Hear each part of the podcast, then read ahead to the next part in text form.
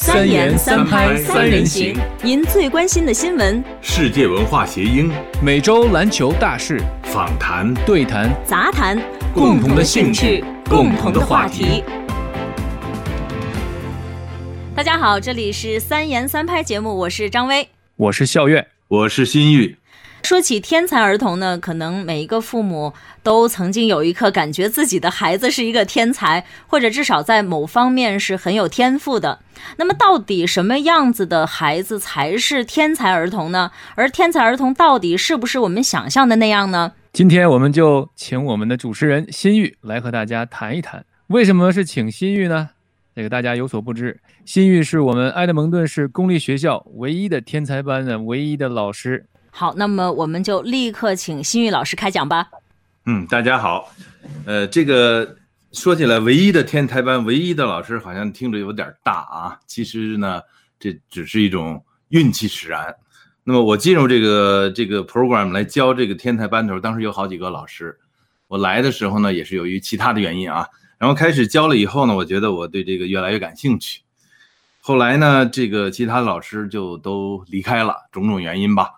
最后呢，我们的 program 又 shrink 变小了，学生也少了，而且又换了一个学校。最后呢，只有只需要一个老师，一个 EA，那么我就成为了这个老师。完了有一个 EA 啊，现在呢有等于有半个 EA 在帮我，就是现在这么一种情况，所以我就成了这个呃爱德蒙教育局唯一的一个天才班的老师了。那么其他的学校呢，也有一些呃有人也对外称之为天才班，其实呢它不是一个天才班。他那种就是所谓的 IPP 的，就是说这些学生呢，他是定义的天才儿童，那么他们，呃，他们的学习是特殊安排的，和全和其他的整个大班的同学是不一样的，但是这些学生并没有构成一个完整的班，所以要说一个天才班的话，我们是唯一一个。上个学年有两个，那么那个学校现在 close，所以我们只是唯一的一个了，就是这么一种情况。那么我现在就在教这个天才班，嗯，那么关于天才儿童呢，我不知道你们两位有什么问题。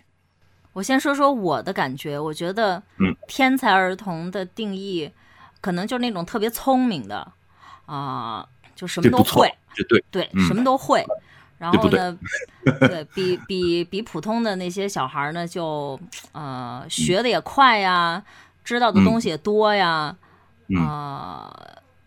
这是我自己个人的理解啊。嗯，这基基本上是对的，基本上对的。但是就是什么都会，这个好像不太不太这个，不能什么都会啊。是。那么天才儿童呢，是一个看你是一个什么概念，因为我们中文的天才儿童的意思就是说，这个孩子非常的能干，非常的厉害哈，非常能能做很多事情，那么学东西又快，而且呢又取得了很好的成绩，我们统统称之为天才。那么从这个。呃，心理学的角度来定义这个天才儿童呢，就不一样了。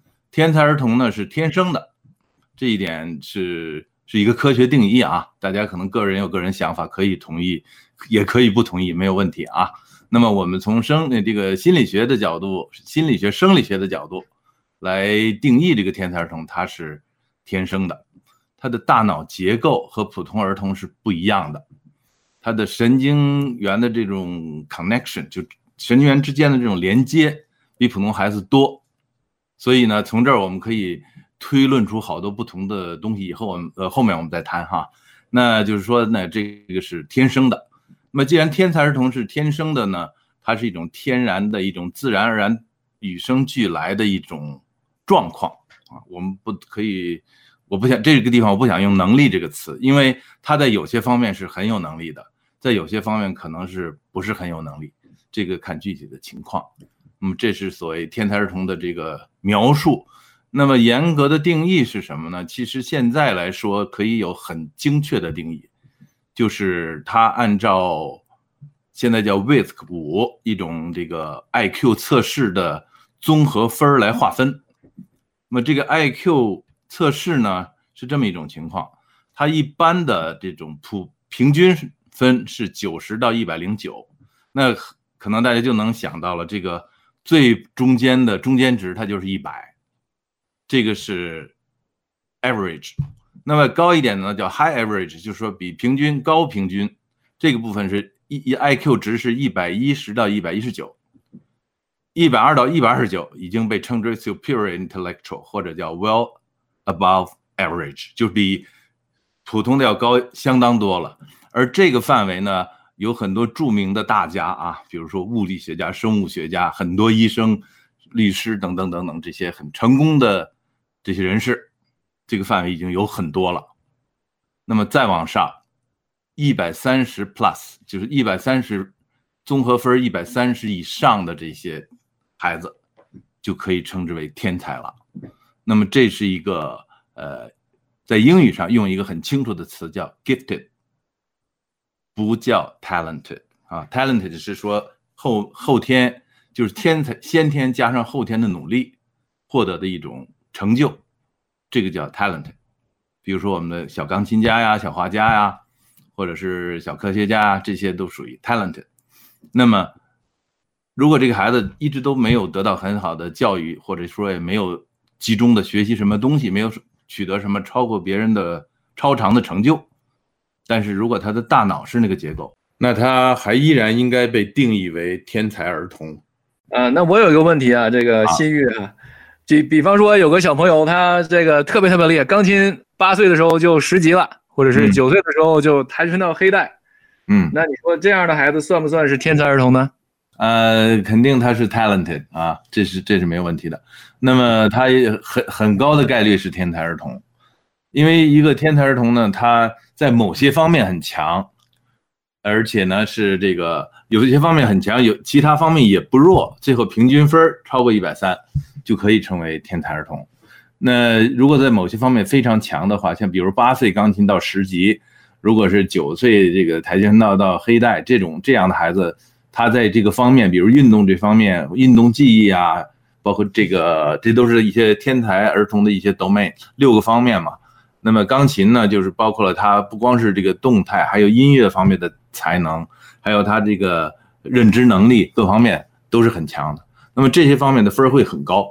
如果很高的话，其他方面，比如说他只是有一百二十多分，或者是一百一，甚至于最后一平均，很有可能超过一百三。那么这种还是可以划在天才儿童的范围。呃，这这里加一句，就是说，如果这个孩子的平均分没有划到一百三以上，但是我们不能否认他在音乐方面，或者在这个认知能力方面，或者是数学啊、逻辑逻辑思维能力方面，还是属于天才的，这个也是一种现象。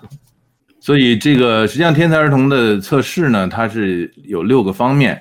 这个方面比较专业的说什么 cognitive 啊，什么 mobility remembrance whatever，这是一些专业 term 了，我们就不用去管了。我们从我们的观察呢，就能看到，比如说他的这个 problem solving skill，就是说分析问题、解决问题的能力，还有那个数学啊、逻辑思维能力啊。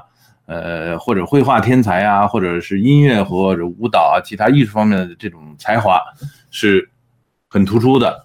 那么这些方面都可以作为我们考核一个孩子是不是具有这种天才的这种能力的这么一个标准吧。当然了，严格的做法还是要找心理学家来测。我们可以有一个怎么说呢？一个有这么一种想法或者一种猜测。然后由心理学家来证实，就是也是，也就是说，如果比方说八岁的孩子就过了这个钢琴十级，这个也是有可能他不是天才儿童，是不是？比如比方说，就是他从小的时候可能学习特别特别刻苦，不断的苦练，然后就是爸爸就虎妈虎爸不断的逼他，然后就成了这个就是过了就过了十级，这个还不算天才儿童，只能说是就是像你说这个 talented 就有才华的是获对是通过这个后天。获得的这个技能，对，比如说他三岁就开始练琴，然后这个孩子一直特别乖，啊，每天练琴好多个小时，一直练练到八岁的时候，他，当然他这方面的的能力也是比较强的，嗯，最后平均下来一百二，那这个还是不不能划在天才儿童这个范畴的。当然，还是那话，我们承认他在音乐上有天才，有天分。好，那么现在我们谈到这个，我们从家长、从学校、从老师或者从周围的人吧，这些 adults 认为这个孩子有可能是天才儿童，那么我们就涉及到要不要做天才儿童测试了。那这个在社会上有很多争议哈，有很多家长说我不带我孩子去测，我不想让他给他这个贴上这个标签儿，贴上以后我的对我孩子将来的成长不利。那么有的家长说了，这个标签要是贴上，可能对他的成长非常好。呃，各种说法都有了哈。那么这个东西是不是要做这个测试？从我们作为学校老师的角度来考虑呢？因为我们是要考虑因材施教的，这个不是一句空话。那么我们什么叫因材施教？你对这个孩子要有一个了解，然后才可以因材施教。如果你对他都不是一个清楚的了解，就不能够因材施教。所以我们是主张要做这个测试的。你有这个了解以后，当然你不能说像那个八岁钢琴十级贴上这样一个标签，这孩子已经是 talented，那这个不一定。有很多天才儿童，他的这个 academic 就学校的学业上并不突出。甚至于我有有过不止一个学生，在其他的班是 trouble maker，而且学习很落后，各个科都低于他的这个注册的这个 grade level，都低于他这个年级。然后经过测试，最后证实是天才儿童，跑到我的班。那么这个孩子来了以后，从根本什么都不学，最后变成了现在数学已经提前了两三个年级了，也就是说四年级在学六七年级的数学了已经。那这种情况下就是。需要我们比较专业的一些疏导、一些帮助，他会走上来。那这个如果不做这个测试，这个孩子一直就是他的学习会很糟糕。那我还想再插一句，想问一下，呃，新宇老师，呃，这个测试什么时候做比较好呢？呃，测试越早越好，越早这个答案很简单，对，你越早越了解越好。就是测试的时候，他是。比如说，一个孩子还很小，他比如说三四岁，他还不太会认字儿，那这个测试可信度或者是说它的准确性又有多高呢？呃，当然它会有一些误差，但是误差不是很大。而且呢，心理学家专门准备的那种测试卷，它是考虑到年龄因素的，甚至于语言因素，甚至于 second language 的孩子都会考虑在内。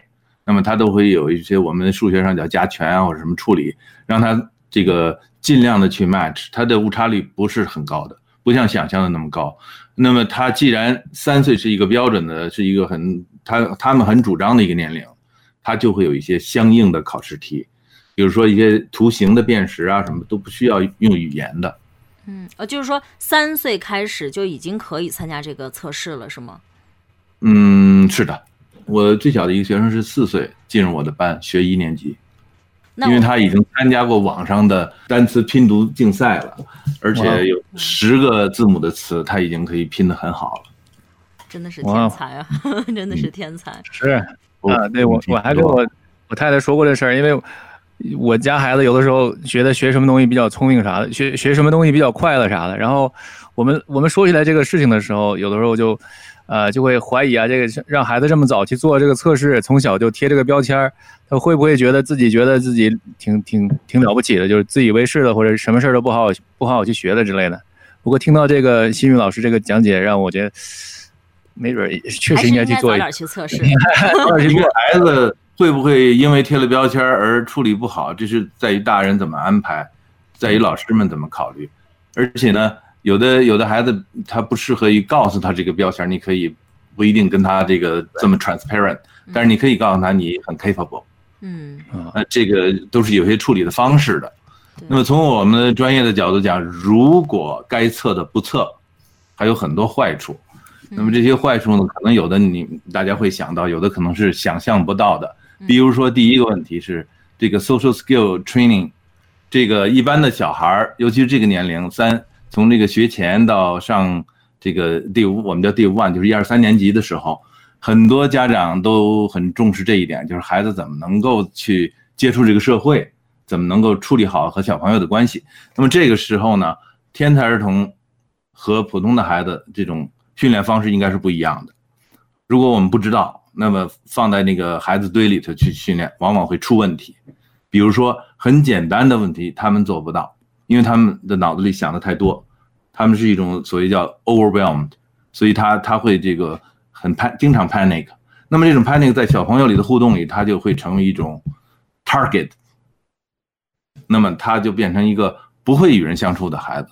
而这个时候，家长如果不知道，只是在你就是要逼着他去，总在总给他做这种安排，效果就非常的不好。那你如果知道的话，你就会有一些相应的处理。这种东西处理不好，成为一种一种折磨，知道吧？这这个是很严重的事情。另外一个呢，就是这个。呃，他表达他对别人、对大人也好、对孩子好的这种爱，或者他接受别人给他的爱，这些方式都是不一样的。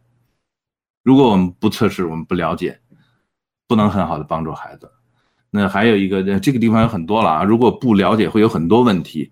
还有一个就是这个，将来当然你培养他的方向也可能培养错了，因为他是很能干的一个孩子，你可能因为他这个 social 的问题，或者因为他某一方面的这种 slow，他们比较慢，某其实他其他方面很快，我们不知道，结果某某一方面慢，最后就可能把他引到错误的这种职业的培养方向，那就更更糟糕了，对吧？还有一个就是这个。我的学生多数在转到我班上之前都是 trouble maker，那么在原来的班里每天都是很受罪的。换换句话说，我们想的孩子的时候，你可以想象他的同学、老师也很受罪的，那当然家长也很受罪。那这就就是说这种 social 的这种 improper arrangement 会有问题，那他们很孤独，他们觉得自己被 rejected，就是别人都不喜欢我，我没有朋友，这这是非常普遍的。而且是多数会有这种问题，所以如果一个天才儿童不做测试、不了解家长、不了解学校、不了解，就会处于这样一种状态。这是一种那还是真是应该去做测试哈。对，其实听了新宇老师的介绍呢，我觉得如果家里真是有一个天才儿童的话，对父母来说也是挺大的一个挑战的，是吗？是是的，是的，是很不容易的。这这个父母要投入很多的精力的。据我所知，有很多父母因为这个孩子，他把自己很多这个。After work 的一些一些生活都 arrange 给这个孩子了，就是把自己的时间都放这个孩子上，因为他比培养一个普通的孩子要更难一些，有有父母要了解的要更更多的知识，更多的这个 skills，更多的这种培养孩子的技能，怎么教育自己的孩子，是是不是很容易的事情？那如果就是一对家长觉得这个孩子有这有可能是天才儿童，那这个呃应该去哪里做这个测试呢？嗯，在埃德蒙顿有几家做。那么我从我个人哈，我我认为有两家比较常用，而且我比较推荐的一家呢，叫这个这个心理学家叫 Mary Mc 呃 Mary Jane，他是一个做这个做了很多年。那么大家公立学校和一些主要的私立学校都用的比较多一些。哦，他这个是有通过一些网站也可以找到他们的联系。当然，我如果你们呃观听众朋友们能听到我们的广播的话，可以到到我们的网站呀，或者我们可以提供这样一个 link。还有一个问题就是，就比方说我们如果去医生那看看病的话，如果如果要找这个专科医生，就需要一个 referral 哈，有去需要人去去推荐去去看。那那这个像像这种情况，要家庭医生或者是或者需要老师去推荐吗？还是就可以直接自己去做啊？呃，可以直接自己去做。那现在比较流行的测试方式呢，叫这个 WISC 五，它是一个缩写。那么这这个方式呢，呃，最高的就是说世界上最聪明的孩子，满分的孩子也是一百五十多分综合分而这个系统和旧的系统是不一样的。这个新新系统里呢，呃，没有超过一百六十分的啊。这个什么一百七、一百八那些都是以前的旧系统。那么现在的孩子，所以如果能测到。一百三以上就属于天才儿童了，一百四以上属于很高的了。我这两天正好这个想起这个事儿哈，我就做了一个测算，测算完我吓了一大跳，就是我们到底我们这个社会上有多少天才儿童？埃德蒙顿教育局啊，有十万个学生，十万零三千六百多个学生，有百分之二十天才儿童。我们算的这个数是两千多个学生是天才儿童。那么，埃德蒙顿教育局天才班里有多少个学生呢？那就是我的十六个学生。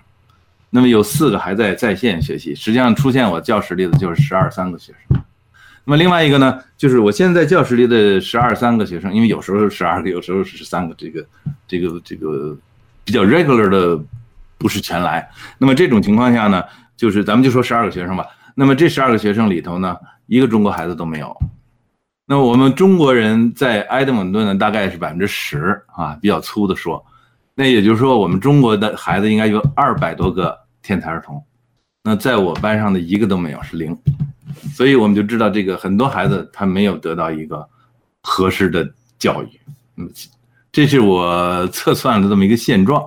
那么也希望这个我们，尤其是我们爱德蒙顿的这个天才儿童的教育能够。能够有一个更大的突破吧。我觉得，尤其是新宇老师也介绍了，有这么多的天才儿童，差不多有两千多个天才儿童是没有得到一个相应合适的教育的。这这个当然包括高中生了，就是说这个埃德蒙顿的教育的学生。是十万多。今天反正就是我们谈了两个问题，一个什么是天才儿童，一个是觉得有可能这个孩子是天才儿童，应不应该去做测试？测试怎么做啊？今天我主要谈这么两个问题。那么以后面我们有机会再谈谈后边，比如说天才儿童有哪些特点啊？他们的教育应该怎么安排啊？这个将来这个这这个行业是一个什么样的前景啊？将来的天才儿童会得到什么样的帮助？从社会的角度，能给他们什么样的帮助啊？等等等等，我们以后有机会再继续聊。那么今天非常感谢新宇老师给我们做这个关于天才儿童的讲解。呃，那么听众朋友或者是观众朋友们有任何的问题呢，都可以在我们的 Facebook 的主页或者是这个视频的链接下方呢，呃，发表您的。观点和建议，那么我们呢都会总结大家的这个意见来做一些问题的反馈。非常感谢大家收听收看我们今天的节目，我们下期再见。谢谢大家，下次再见。